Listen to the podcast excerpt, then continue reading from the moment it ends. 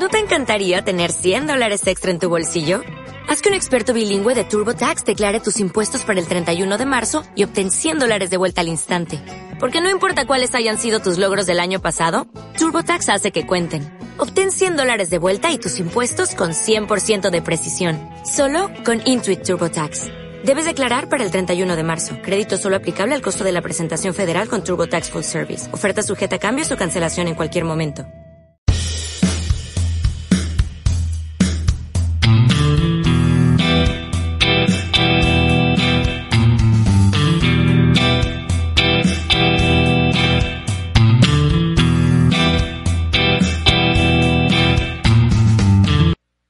Hola, ¿qué tal? ¿Cómo están? Eh, yo soy Juan Pablo y estoy con mi amigo Brandon y vamos a empezar un nuevo capítulo de Los Agrios. El primer capítulo oficial, ¿no? O ya sería el segundo. El segundo capítulo oficial más bien, ¿no? Ah, bueno, sí, está bien. El segundo capítulo oficial. Y ya sería como, sería como que el primero formal, ¿no? Porque el primero fue una introducción nada más. Exacto, eso como que es el prototipo, el piloto, ¿no? Si se trata de hacer una serie, pero bueno, este es un podcast. Entonces, ¿por qué no, por qué no nos cuentas cuál nuestro es, es nuestro primer capítulo de interés social? Ándale, exactamente. Eh, bueno, vamos a empezar a hablar de una película muy buena desde mi punto de vista, que es El Código Enigma. Eh, si ustedes son conocedores de Marvel, sabrán que en esa película sale pues, el Doctor Strange, ¿no? El Benedict, Benedict Cumberbatch, creo que se llama. Ajá, Cumberbatch, creo. Y pues, ¿de qué trata Brandolin? Básicamente. Pues estamos, este, ubicados en la Segunda Guerra Mundial, ¿no? Y, Ajá. y, este, bueno, trata de, según yo, es inspirada en hechos reales de una, de un matemático, este, Alan Turing, se llama el protagonista, el que protagoniza Benedict, Benedict Cumberbatch, y es un- prácticamente un matemático muy inteligente que, este, ingresa a trabajar con Gran, Gran Bretaña, este, para descifrar un código, eh, que los alemanes consideran así imposible de descifrar, ¿no? Que es el código Enigma, una máquina que, pues, eh, manda mensajes de comunicaciones, este, de los planes de los alemanes, ¿no? En el día de lo que van a hacer, eh, sus ataques y sus, sus estrategias, básicamente. Y pues ya, básicamente va avanzando así, el, el vato va descubriendo, eh, va estudiando y va estudiando como que la, a los alemanes y pues él prefiere hacer como que una máquina, él dice que la solución para, para este problema es crear una máquina que piense como la, la otra máquina, o sea que una máquina descifre los, los pensamientos, ¿no? O las Pero algo que me parece curioso, Brandolin, es ¿por qué tiene nombre esta máquina? Tiene un nombre de, de un amigo de él o algo así, ¿no? De, Ajá, pues, bueno, creo que eso ya es más en la película, porque según lo que investigué, la, el nombre de la máquina era la bomba, no era como tal así, como es, como dice en la película, en la película le pone el nombre de Christopher, Ajá. este, que es un amigo de la infancia de este Alan, y pues ya conforme avanza la historia se va presentando que, o sea, era lo- como que el único que lo apoyaba porque al vato lo bulleaban, lo trataban mal, porque pues era diferente, ¿no? Entonces, pues se va como dando a entender que estos güeyes en realidad como que se gustaban, ¿no? O bueno, mínimo el Alan Turing le gustaba a su amigo Christopher, este, Ajá. sentía algo por él, lo cual en esos tiempos pues era muy mal visto, ¿no? Se consideraba una enfermedad, pervers- perversión sexual y pues delito prácticamente. Ándale. Y pues si quieres sigue contando qué, qué más pasa en la historia. Bueno, según tengo entendido, yo no la he visto recientemente, pero según mis memorias, eh, en una de estas eh, situaciones que no solamente están relacionadas la homosexualidad, sino también el trato a la mujer, ¿no? Porque, bueno, según este, según la película, pues Alan Turing y pues todo ese equipo como de matemáticos y, e investigadores, eh, en ese equipo también se encontraba una, una mujer. Eh, bueno, en la película se realiza como un examen al público, como eh, matemático, como de IQ, no sé cómo podría decirlo, pues para medir tus habilidades, ¿no? Para poder descifrar lenguajes, ya que pues ese era el objetivo, ¿no? De, de la película, de descifrar el código Enigma. Y pues resulta que sale ganadora, pues una... Realmente no he investigado bien eh, a qué se dedicaba esta mujer, pero pues sale ganadora una mujer. Eh, pero bueno, uno de los grandes problemas era que tenía que trabajar eh, como con hombres, ¿no? Y pues eso era mal visto, ¿no? En primera que trabajara eh, era mal visto por sus padres que trabajara y pues o peor aún pues relacionado con puros hombres, entonces pues era muy mal visto, entonces pues básicamente lo que tuvieron que hacer era eh, engañar a los padres, primero los engañaron diciéndoles que iban pues como que a trabajar con puras mujeres, pero fue falso y ya después como último recurso pues se tuvo que casar eh, con Alan Turing, ¿no? Esta, sí, mujer. La, Joan. Sí, sí. Ándale, la Joan. Gracias por decirme el nombre. sí, es que yo estoy más fresco, yo la acabo de ver apenas, entonces sí, recuerdo un poquito más. Y sí, se, casan porque este, esta chava ya sus papás querían que regresara, ¿no? Porque no había hecho ningún avance en su vida, que en ese, en ese tiempo los avances para las mujeres eran casarse y tener una familia, ¿no? Y tener como que estudios, pero de mujer, ¿no? Porque ellas creo que nada más llegaban a una parte administrativa, a ser secretarias. O sea, no, no tener un puesto importante. ¿Y sabes qué es lo, lo peor? Que hoy en día en México, después de, uf, fue en 1945 cuando acabó la Segunda Guerra Mundial, o sea, después de casi unos 80, 70 años aproximadamente, en algunos países se siguen teniendo esas prácticas y bueno, peor, ¿no? Porque imagínate, creo que es en Pakistán, las mujeres aún siguen teniendo esta cultura de no mostrar el cuerpo, ¿no? Entonces, ah, muy mal aún. ¿No viste este, este güey, el, el, el, que se está postulando para gobernador de Nuevo León? Que en un en vivo, este, pasó hace como ah, dos días, lo de que le dijo, Samuel se llama. ajá, el Samuel, le dijo a su, a su novia, estaba en un directo comiendo costillas y este, la morra estaba como que en pijama, no sé, pues estaba normal, ¿no? Y entonces el vato le empezó a decir como en, oye, no, no, tápate, no muestres no, no te muestres así la madre. Y la morra así como de, pues, ¿qué estoy mostrando, güey? No estoy mostrando nada. Y, ya, pues y peor aún dice, me casé contigo para mí. O sea, Ajá, sí. Que bueno, eso sí, eso en parte creo que sí, sí es cierto, o sea, que tú te casas por una persona, pero pues no tiene nada que ver, ¿no? O sea, no, no es como que esté siendo infiel ni nada, o sea, es muy, muy extremo su, su pensamiento. Y el bueno, el contexto y cómo lo dijo lo perjudicaron muchísimo a ese... Es un diputado, no, es, es un senador nada más, ¿no? hay de Nuevo León, ¿no? Ajá, pero se va a postular la gobernatura de Nuevo León. Sí, no, híjole, le va a afectar muchísimo ese comentario que le hizo a, a su novia o esposa, pero a, esposa, perdón, esposa cañón, ¿eh? o sea, no saben, no saben ustedes cómo se maneja aquí la política. Es, es básicamente la política algo social, casi, casi. O sea, duele porque hay muchas, muchas autoridades que les falta mucha educación, les faltan muchos logros académicos, pero precisamente como les digo que la política es algo más social que académico, le va a afectar eso, cabrón. Pero regresamos al tema, Brandolino, que era ah, de esta Joan, ¿no? Joan en la película del Código Enigma. Entonces, pues resulta que se tiene que casar con Alan Turing, entre comillas, a la fuerza. ¿Por qué? Pues porque Alan Turing sabía que era ella importante para toda la investigación y creación eh, de su computadora y también para descifrar el código. Entonces, fácilmente llegó Alan con sus padres de Joan y les dice, pues me voy a casar con su hija, la amo, quiero estar con ella. Pero bueno, ambos sabemos que eso no era cierto, que era nada más para que dejaran de un lado sus prejuicios eh, los padres de Joan y la dejaran pues trabajar, ¿no? La dejaran ser libre, entre comillas, ¿no, Brandolin? Sí. Que fíjate que, o sea, bueno, no sé si no lo muestra en la película, este, pero en sí creo que no, no aporta mucho. O sea, no es como que, bueno, o sea, hablando ciertamente de la película, no sé cómo haya sido así en, el libro o cómo haya pasado realmente. Este, pero no siento que la morra haya, haga una aportación a la, a lo del código. O sea, siento que fuera del crucigrama que tuvo que resolver, que si era muy inteligente, no, no se muestra como que un, no sé, siento que no, no aporta nada. Así, o sea, sí aporta la película, o siento que aporta más para un, el tema este de la, de que las trataban mal a las mujeres. Y este, para, como para hacer también notar la homosexualidad de este güey, de Alan pero no siento que haga una aportación así muy, muy cabrona, o sea, no es como, para el descubrimiento, para lo que trata el código, o sea, la película, no siento que haga mucho. Pero no sé, o sea, si así lo sentí, como que no muestran en la película, no sé, no sé tú si yo, si lo haya sentido. Es cierto, es cierto eso, pero es una película y recuerda que en las películas siempre tiene que haber drama o siempre tiene que haber de algún modo un cambio para que sea interesante la película. Por ejemplo, un ejemplo muy rápido que te pongo.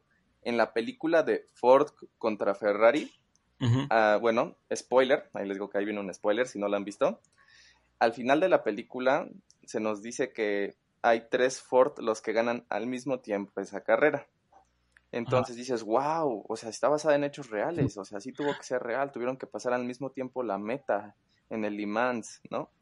Y bueno, eh, no fue cierto, realmente pasaron como en fila india, pero bueno, para hacerle pues, más drama, fueron al mismo tiempo, para que se viera más bonito, para que se viera como que más, eh, más dramático todo. Entonces, así es con las películas y también inclusive si fuese un libro, no estuviese basado en hechos reales, un libro, por ejemplo, eh, Harry Potter, la escritora J.K. Rowling, si, se, si nosotros nos ponemos a analizar las películas, pues sí, hay, varias, hay varios aspectos que se cambian, ¿no? Con tal de darle más drama.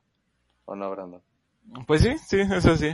Entonces, pero pues, sí, yo nada más digo que no, siento que no dio ese aporte. Sí, sí fue más como que un tema, o sea, en el tema de que, de la opresión a la mujer y de, de esto de la homosexualidad del Turing, siento que sí, sí fue el aporte. Pero no sé, siento que sí me falta un poquito más ver me gustaría saber qué más hizo, aparte de, de esto.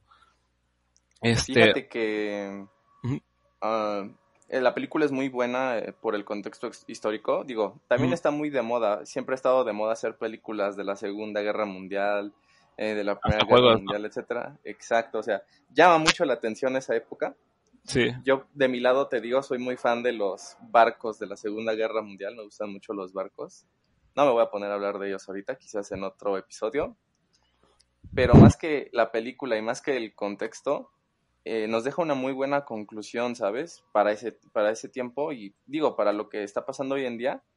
Eh, y es que, bueno, a pesar de que Alan Turing eh, haya creado la primera computadora, pues él se conoce, ¿no? Como el creador de la primera computadora. computadoras. Ajá, fue el que creó la primera computadora mecánica. eso no detuvo a la gente y a sus prejuicios para hacerle daño. Sí, no. Explícanos qué pasa al final de la película.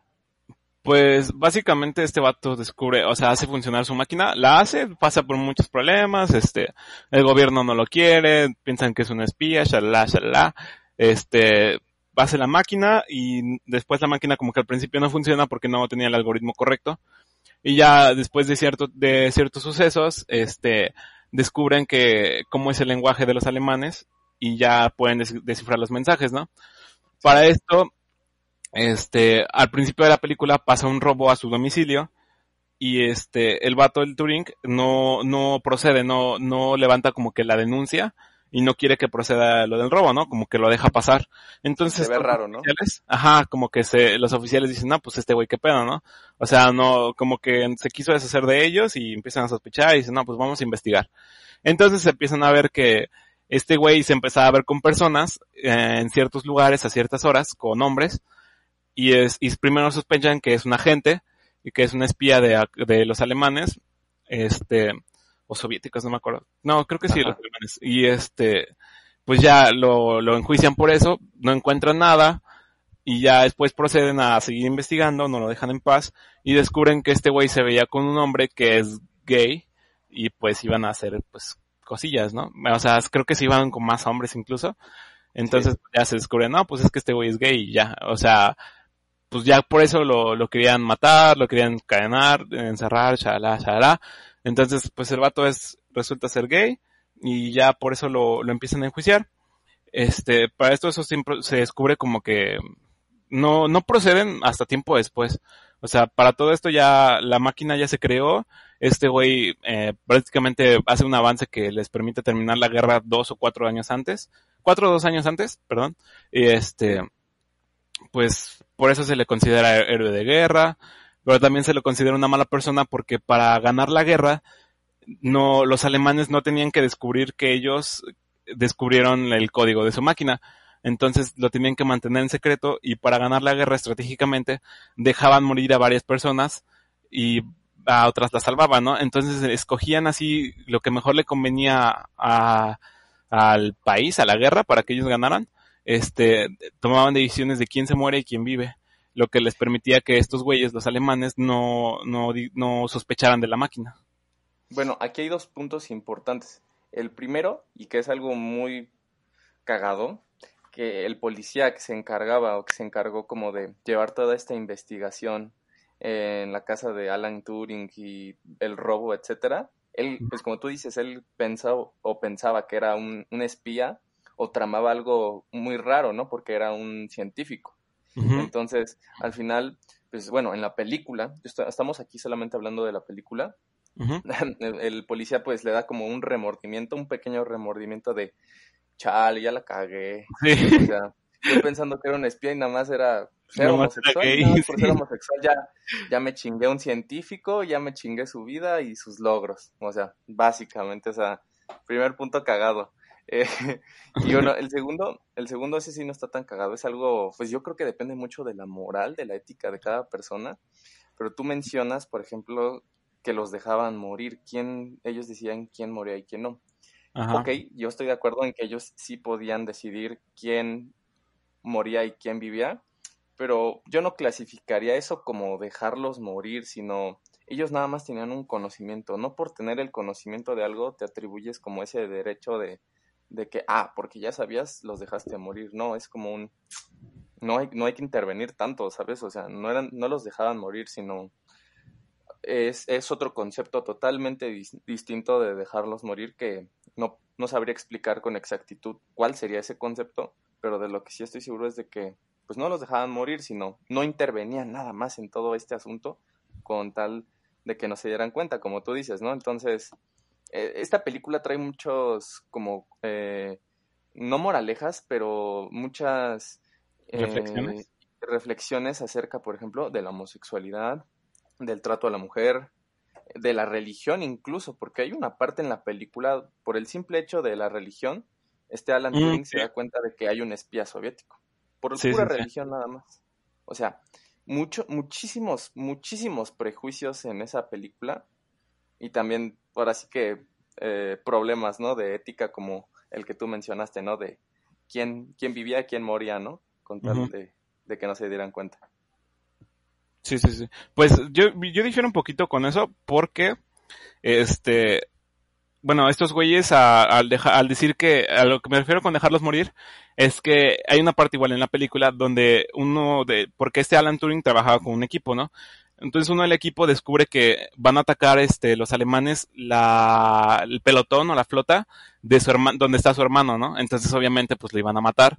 Y este güey dijo, no, pues hay que salvarlo, ¿no? Una, una sola persona que salvemos no va, no va a hacer que los alemanes pues se den cuenta. O sea, no, no va a hacer la diferencia. Y pues este güey, el Alan Turing, dijo, sí, o sea, sí, no podemos salvarlos y se van a dar cuenta. Y este güey le dice, dice, tú no eres Dios o tú no, tú no puedes decidir quién muere y quién no. Y este güey le responde, sí, sí puedo, porque nadie más puede hacer lo que yo. Entonces, o sea, yo a lo que me refiero es que sí, yo siento que sí los dejaban morir, pero, mm, o sea, no digo que esté mal, bueno, a cierto punto moral sí estaba mal, pero era por un, era por un bien mayor, ¿no? O sea, el fin justifica los medios. Entonces, siento que sí lo dejaban, sí los dejaban morir porque este güey podía salvarlos. Sin embargo, tomaba la elección de, o sea, él podía hacer el cambio entre la decisión entre su vida y su muerte, pero no la hacía porque no era lo que convenía en ese momento. Entonces yo por eso siento que sí los dejaba morir. Que pues sí era por una, por una parte, pues para ganar la guerra y pues para que menos personas murieran, ¿no? Aunque se tuvieran que sacrificar algunas. Que también pues en la parte moral pues sí te pones a pensar, ¿no? Si fuera tu familia, ¿qué escogerías? ¿Que la salven o que los dejen morir? Te voy a decir un dato curioso acerca de este tema y de las decisiones que se toman, por ejemplo, al momento de involucrar a otras personas. Eh, yo, he leído, y es cierto, que para trabajos, por ejemplo, como leyes, eh, si eres tú un abogado, si tú eres un negociador, mm, em, lamentablemente, pues también si eres un diputado o un senador, eh, es recomendable que una persona tenga un perfil psicópata. Ahora, déjenme hacer una aclaración. Un perfil psicópata no es sinónimo de que un güey vaya a matar a alguien o de que ah, es un psicópata, o sea, ah, es un güey que se dedica a matar a personas por el simple hecho de, de que es así y le gusta y no tiene remordimiento. No, no, no, o sea, hay que quitarnos esa idea que nos han metido siempre de las películas de, oh, es un psicópata, un asesino, ayúdenme. No, ok, hay que quitarnos esa idea. pum, una persona psicópata, hay niveles de, de, ahora sí como de, de, ser psicópata, pero en general una persona psicópata es alguien que no tiene tanta empatía hacia las personas, em, una ah. persona un poco fría o que tiende a hacer cosas que ahora sí que otras personas normales no hacen, ¿no? Entonces, ¿es bueno ser psicópata? Sí, hasta cierto punto y depende de la situación. Por ejemplo, un ejemplo muy básico. Tú eres un abogado. Entonces, si tú vas a, desalojar a alguien, porque lamentablemente no sé, no ha hecho sus pagos, es recomendable siempre que los abogados, eh, que abogados más bien, vayan a hacer esos embargos eh, y que sean psicópatas, que tengan un nivel de psicopatía. Es su trabajo. La persona ya tuvo suficientes advertencias para realizar sus pagos. Entonces, como simplemente es su trabajo, una persona con ahora sí que con poca empatía, es recomendable para ese tipo de trabajos. Y se me hizo muy acertado, por ejemplo, en la película, o sea, es bueno, hasta, bueno, desde mi punto de vista es bueno, que la mayoría de esas personas que se encargaron de decidir quién vivía y quién no vivía eran psicópatas. Porque hay que aceptarlo. Alan Turing, como se nos muestra en la película, pues era a lo mejor una persona solitaria y que no entendía, ahora sí que muy bien a las personas, no entendía muy bien las reglas sociales, etcétera. Era como un Sheldon de la teoría del Big Bang, básicamente. Entonces, es así como, bueno, eh, se tiene que, que, decidir quién vive y quién muere uh, por ese grado de psicopatía. Entonces, para mí, estuvo bien. Y, por ejemplo, te voy a decir otro, otro punto importante de la psicopatía. Es bueno, hasta ahora, ahora lo vuelvo a repetir, que sea, es bueno que alguien sea psicópata, porque también se atreve a hacer cosas que otras personas no lo hacen. Por ejemplo, si tú quieres poner un negocio, si tú quieres animarte a hacer algo, la mayoría de las personas o son inseguras, o tienen prejuicios, o no están pues ciertamente muy animadas a hacerlo. Pero una persona psicópata le vale madre eso y simplemente lo hace. De que, ah, ¿quieres que haga un negocio? Órale, va, órale. Y ya cuando está ahí, es cuando ya empieza a analizar las cosas. Realmente no es una persona que le valga madre, sino más bien una persona que no involucra tanto sus sentimientos en situaciones en específico. Ajá. Ese es mi punto de vista. Este, pues, ah, bueno, yo quiero dos, quería decir dos puntos, este, pero, pues bueno, a ver, por el primero, ¿no?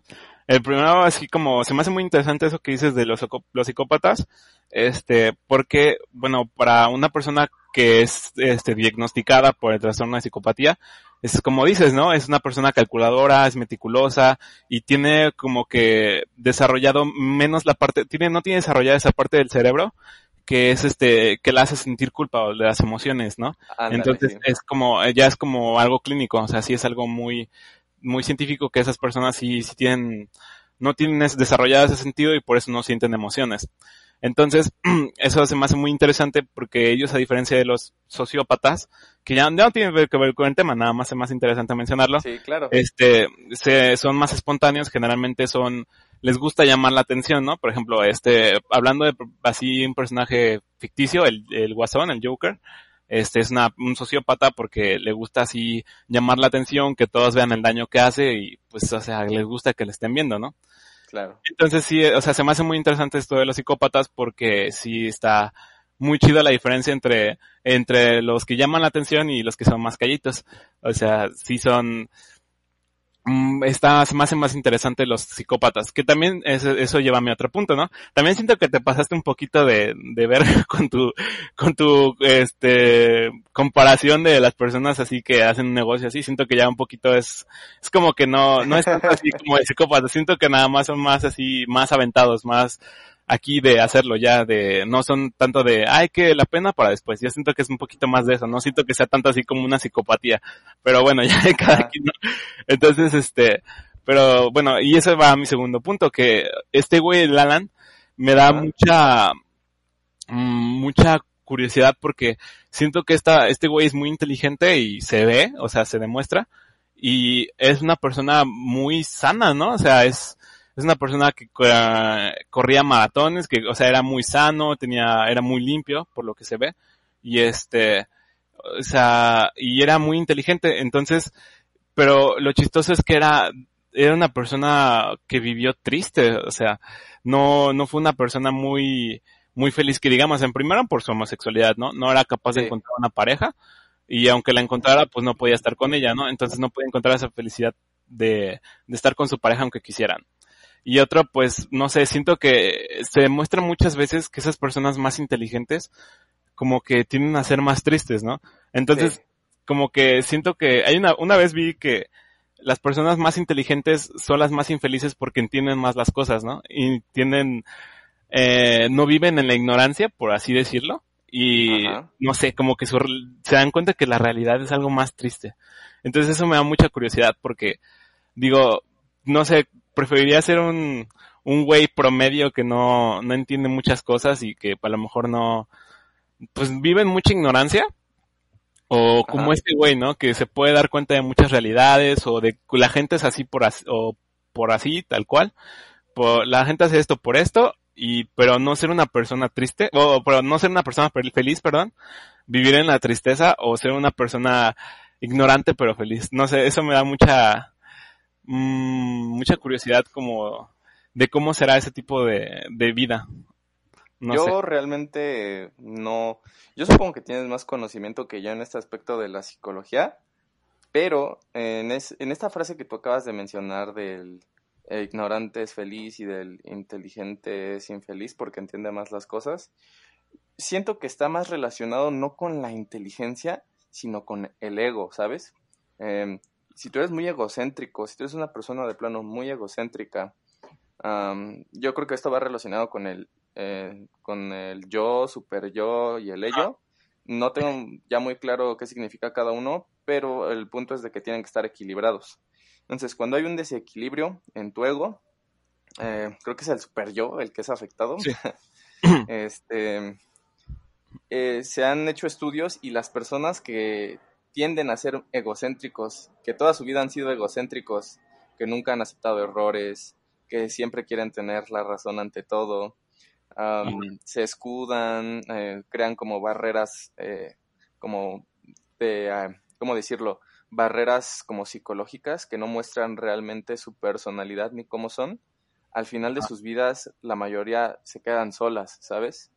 Entonces, también va muy relacionado esto de del ego y la inteligencia, porque yo podría mencionarte personas que, que considero que son más inteligentes que yo, son muy inteligentes y a pesar de todo se consideran pues como personas humildes y, lo son.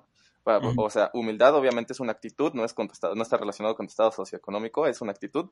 Entonces, sí es cierto, o sea, eh, y hasta un punto te causa un poco de envidia porque dices, vaya, eh, o sea, a lo mejor no es perfecto, pero qué bonito sería, o sea, tener un equilibrio, ¿sabes?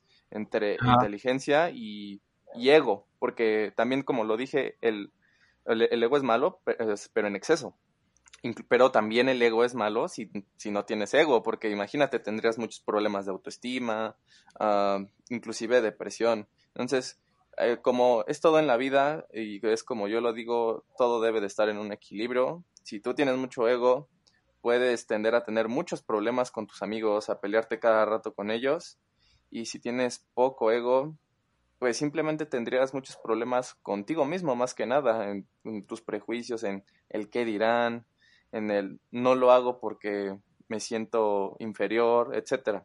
Es como que mi punto de vista de esta frase que tú mencionas, ¿no? De ser inteligente es ser triste más bien es ser egocéntrico, es ser triste, yo lo siento. Sí, sí, sí, sí, es cierto. Bueno, puede ser, porque inclusive este güey de la película narcisista, entonces sí puede ser bastante cierto. Por ejemplo, las personas que tienen mucho ego, ahí este, pueden llegar así como a pensar como, Ay, nadie es suficiente para mí, o, o no, encuentro una persona que, que me llene, ¿no?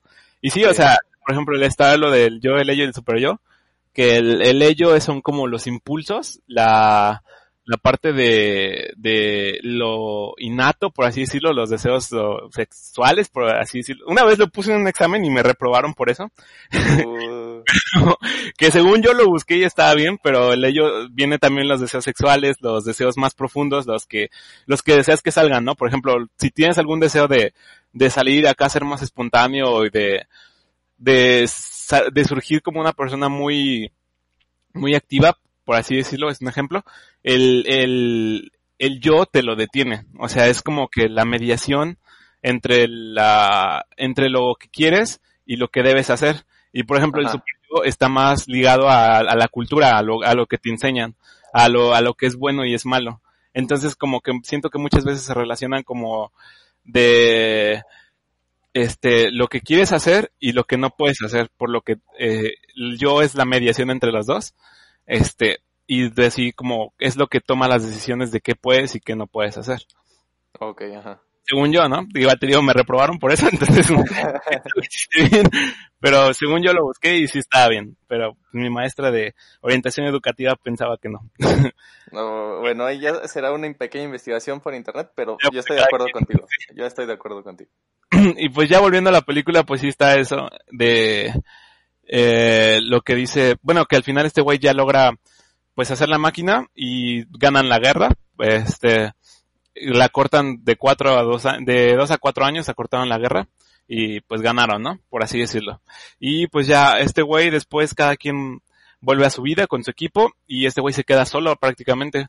Este no, no socializaba, no conocía a nadie entonces la única amiga que tenía era Joan y este fue la que pues medio estuvo con él. Y pues al final este güey, le digo, lo atrapan por ser homosexual, lo enjuician y le, le dan de dos, ¿no? Le dices, no, pues tienes la opción, te mueres o te ponemos aquí unos químicos para ver si te curas. Y pues este güey pues obviamente no elige la opción más mm, bonita, entonces decide que pues le curen su homosexualidad.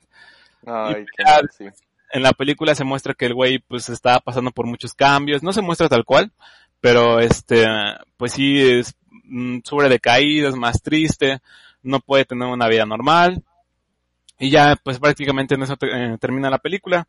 Este, este güey en la vida real, en, fuera de la película, sufre deformaciones, este, le crecen pechos, le da disfunción eréctil, y pues dan a entender que se suicida, ¿no? En la película dicen que se suicida, pero pues algunos tienen sus dudas y este y pues ya los demás tienen una vida normal, por así decirlo, y este güey se suicida a los en 1954, si me parece. Y ya, y acaba. Tiempo después, me parece que eh, se disculpan por lo que le, por lo que, por la forma en que trataron a ese güey, que no era como la forma correcta, ¿no? Que Uy, ya, ya para qué. Ya para qué, que es lo que dices, ¿no? Que el oficial se da cuenta de puta, ¿qué hice? Este güey es un héroe de guerra, nos salvó, y lo, van a, lo vamos a matar. Y este, pues se disculpan, eh, dicen que no, no fue lo correcto, luego se disculpan porque en ese momento no estaba bien visto y luego se vuelven a disculpar. Y así, básicamente no se acabó. A puras disculpas, básicamente. disculpas, entre que sí y entre que no. Entonces, bueno, o sea, esta película básicamente nos deja esas enseñanzas, o sea, a mí me gustaría, por ejemplo, concluir en, en el aspecto, eh, pues sí, de la, de la homosexualidad. Yo sé que es un tema difícil, mm, del cual hay que tener cuidado, pero pues yo realmente me gustaría dar mi opinión final acerca, por ejemplo, de la homosexualidad y, ok, yo sé que no es una enfermedad, eh, yo acepto, por ejemplo, que, que hasta cierto punto, como dicen algunos estudios, eh, no hay ni un 100% de homosexualidad ni un 100% de heterosexualidad. Ah, sí, también estoy en desacuerdo en algunas cosas, por ejemplo, que se, hay en, que se hacen hoy en día mm, de la comunidad LGTB. Me parece que esas son sus siglas y me salté una disculpa, no me sé todas las siglas. LGBT. ajá, creo que, creo que me faltó una TEP, no estoy seguro. Pero eh, sí estoy de acuerdo en lo que apoyan, en lo que exigen. Eh, a lo mejor no estoy tan de acuerdo en la forma en que lo piden, pero eh, yo siento que es inevitable. O sea, para hacer cambios grandes, pues, pues, se necesitan igual a lo mejor medidas radicales. Y pues sí, aunque no me guste, por ejemplo, que rompan cosas o o que ensucien o quemen locales o etcétera, pues si eso y que espero resulte lleva un buen cambio, uh, ok, pues está bien. No estoy de acuerdo, no me gusta que lo hagan, yo estoy siendo sincero, pero entiendo eso. Es como una revolución, Brandon, ¿sabes? O sea, eh, una revolución no, no se gana o no se hace eh, de modo pacifista y yendo, no sé, a, un congreso o a una protesta pacífica, ¿no? O sea, si necesitas, por ejemplo, hacer una revolución, se necesitan un cambio radical y medidas radicales, que a nadie le gustan, a nadie le gusta que, que perturben como que su, su zona de confort, pero es inevitable y pues, pues en este caso es así y me alegra, o sea, me alegra que vayan aceptando más a ese tipo de gente. Por ejemplo, yo aquí tengo familia, pues, que es machista, que es, pues, de la época, pues, ya de la Segunda Guerra Mundial, mi abuelo, y pues, tienen sus ideas muy fuertes acerca de la homosexualidad. Y bueno, eh, yo también, lamentablemente, tengo inculcadas partes de esas ideas, pero pues hay que ser sinceros eh, y, hay, y, aceptarlo. O sea, pues, son personas y no deben de ser tratadas diferentes. O sea, así como yo veo de ridículo que traten diferente a una persona por su color de piel, pues eh, debo de aceptarlo. También se me hace ridículo también eh, tratar a una persona de una forma diferente por su, bueno, así que por sus preferencias sexuales. Si, ni siquiera es como que traigan una, una, ¿cómo se llama? Una cicatriz o un letrero que diga, hey, soy homosexual, eh, aguas. No, o sea, a simple vista no se ve nada y pues ok, tratarlos igual. Es, esa es mi conclusión. Pues la mía, en lo personal, pues no sé, no, la verdad me da igual el, tema de, de, que una persona sea gay o no. Este, no, nunca tomo en cuenta eso. Este, entonces no, no le tomo mucha importancia. Este, pues sí, sí hay que mencionarlo ahorita porque pues en ese tiempo era muy mal visto y era un delito. Y este, pues yo siento igual lo mismo que pues hay que apoyar a todos y siento que hay mucha, mucha mucha diferencia en cuanto a pensamientos de los de los de todos los lados, o sea, tanto de las partes en de los homosexuales, porque incluso hasta ellos luego dicen, ay, todavía eres heterosexual, qué, qué vintage, ¿no? O sea, qué, sí, qué de antes, ¿no? Sí, ajá, pero este, pero pues algunos sí se ponen así como en su plan de, ay, no mames, tú, tú pendejo por ser heterosexual, ¿no? O así, o tú tal cual por ser, ¿cómo que te gustan las mujeres siendo hombre, no? Así, o sea, sí, sí me ha tocado ver, pero pues igual, o sea, es X, también se me ha tocado ver igual, igual tengo familia que, bueno, me ha tocado ver eh, parte de machismo y el perdón, el machismo y la parte del, de que, pues obviamente no, no es lo normal, este, eh, ser una persona así con ese tipo de gustos. Me ha visto, me ha tocado también ver ese pensamiento. Entonces, me he visto de los dos lados, ¿no? Tanto, este, de los que no apoyan como los que sí. Entonces, siento que hay mucho conflicto de, de pensamientos en cuanto a esto y siento que siempre los va a haber. Aunque, pues sí, yo siento que el futuro va a ser que cada quien va a pensar como quiera y pues hay que respetar eso. Sí. Entonces, eh, y lo que sí es que creo que cada vez va a desaparecer más ese pensamiento de, de que lo, la homosexualidad es mala o es una o es un pecado o es delito. Sí, yo digo que va a desaparecer de generación en generación. Desapareciendo. Incluso yo pensaba que la religión se iba a quedar ese pensamiento, pero lo dudo. La verdad siento que eh, la religión mucho se ha adaptado a lo largo de los años. Entonces, siento que al final pues va a ser eso, igual va a decir como, eh, no, Dios te ama, seas como seas, ¿no? Sí, que seas homosexual o seas heterosexual. entonces se va a adaptar así como, incluso hasta cambien la Biblia, puede ser. O sea, sí, son capaces, ¿eh? sí, sí, yo sí los veo capaces, sí. Pues digo, o sea, se ha ido adaptando conforme el tiempo.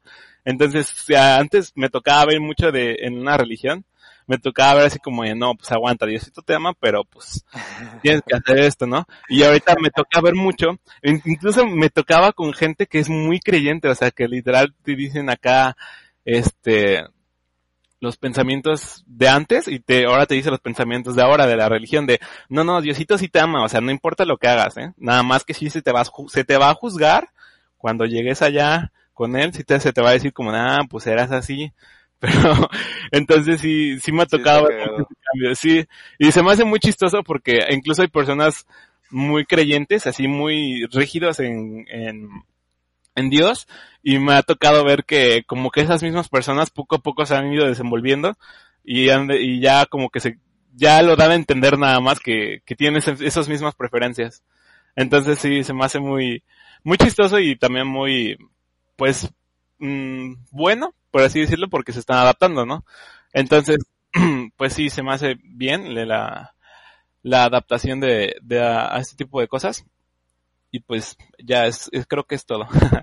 sí, básicamente. Estuvo, me gustó, me gustó el tema, estuvo muy variado, o sea, de una película pudimos explicar varias cosas. Entonces, cosas, sí. Y desde mi parte será todo y pues si, si llegaron hasta aquí, gracias por escucharnos, por tomarse su tiempo. Espero por lo menos que se hayan entretenido y no aburrido y si sí, pues que les sirva para dormirse. sí, pues ojalá puedan este escucharlo completo y muchas gracias por pues por poner eh, darnos unos 40 minutos de su tiempo. 39 puntos, bueno, no, sí, ya, 40, vamos a tomarlo 40. Y ya, porque si más la edición, sí sale eso. Sí, sí, yo creo que sí. Gracias y hasta la próxima. Hasta luego. Listo, bro. ¿No te encantaría tener 100 dólares extra en tu bolsillo? Haz que un experto bilingüe de TurboTax declare tus impuestos para el 31 de marzo y obtén 100 dólares de vuelta al instante. Porque no importa cuáles hayan sido tus logros del año pasado, TurboTax hace que cuenten. Obtén 100 dólares de vuelta y tus impuestos con 100% de precisión. Solo con Intuit TurboTax. Debes declarar para el 31 de marzo. Crédito solo aplicable al costo de la presentación federal con TurboTax Full Service. Oferta sujeta a cambios o cancelación en cualquier momento.